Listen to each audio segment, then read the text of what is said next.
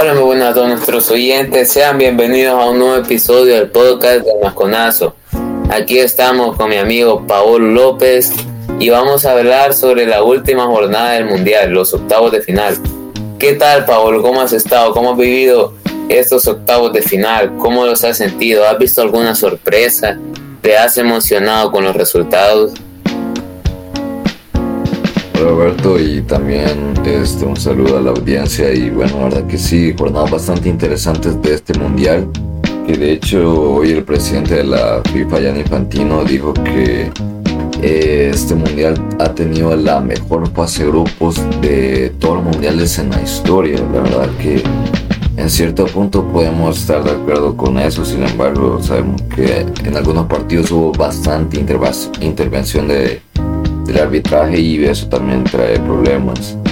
Y bueno, con los partidos la verdad que sí me han emocionado varios y también me ha sorprendido como es el caso de Marruecos con España que Marruecos se enfrentará a Portugal en los cuartos de final que es uno de los duelos buenos que vamos a tener la verdad y también el que llama mucho la atención el de Francia contra Inglaterra que se han dado bastantes declaraciones.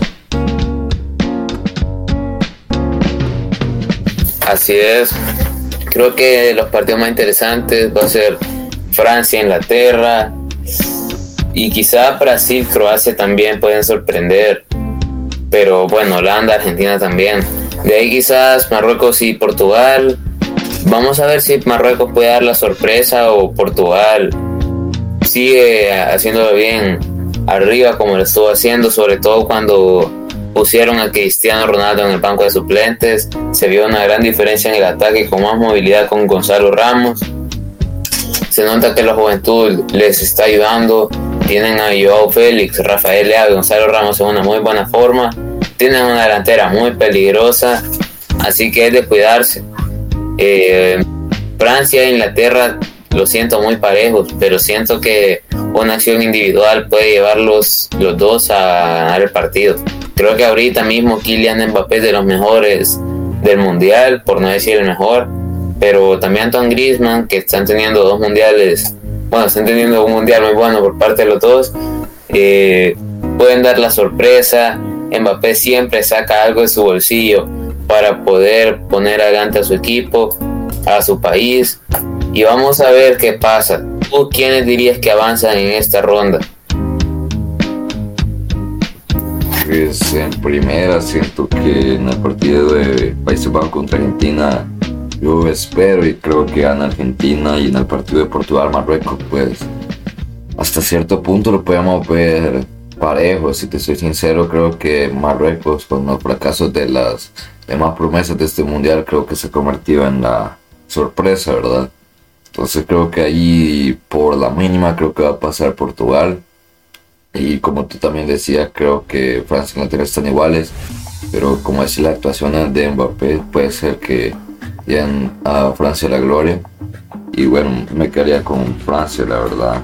Y bueno, también han salido declaraciones con el partido de Países Bajos contra Argentina y es que Virgil van Dijk mandó un mensaje a Messi y a Argentina y es es un honor jugar contra Messi pero no soy yo contra él, sino Países Bajos contra Argentina, un equipo contra el otro y suele ganar el mejor.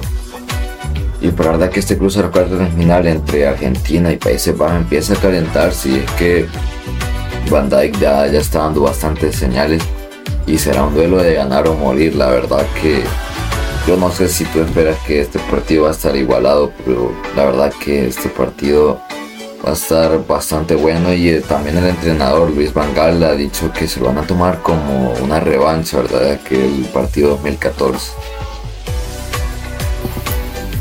Es muy cierto, la verdad, la, la revancha y todo eso te va a tener mucha influencia, creo yo, en este partido. Creo que Holanda tiene un mejor equipo que en el 2014, Argentina es de ver, la verdad que siento que le ha costado, les ha costado un poco estos partidos, sobre todo en los últimos minutos. Y yo quisiera ver cómo van a quebrar esa defensa muy buena que tiene Países Bajos. Eh, se les nota sólidos, tienen un portero muy alto que por aéreo creo que va a ser muy complicado ganarle algún duelo. Pero bueno, es de ver, creo que Aquí los dos países le van a tener que meter ganas para sacar el resultado y vamos a ver si hay otra actuación muy buena por parte de Messi que vimos que contra Australia fue un partidazo, siento yo.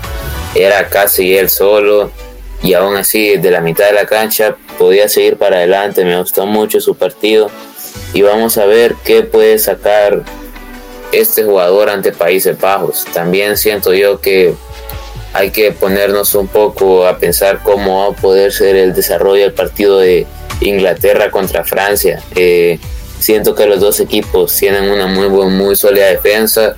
Hemos visto a un Harry Maguire mejor en este equipo. Eh, sobre todo y una declaración de Kyle Walker que dijo que le tienen mucho respeto a Mbappé, pero que aún así van a dejarlo todo para su país. Eso es algo muy bueno, sobre todo la energía que va a estar antes del partido, la previa va a estar muy buena. Vamos a ver si alguna acción individual resuelve el partido o el juego colectivo lo termina ganando. Claro, la verdad que Kyle Walker es un jugador que saca bastantes cosas antes de cualquier partido y la verdad que vamos a ver, ojalá no se esté haciendo amor para el mismo, ¿verdad? Así que vamos a ver qué tal lo hace contra Mbappé. Y bueno, la verdad que vamos a ver, creo que este mundial la verdad que está prometiendo bastante y es que el presidente de la FIFA lo anticipó desde antes, parece un poco raro, pero dijo que este mundial iba a ser el mejor de la historia.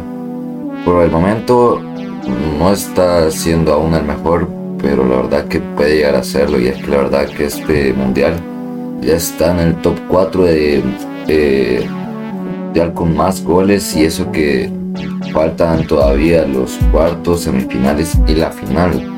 O sea, la verdad que vamos a ver si supera a los mundiales eh, que están más arriba. Y eso.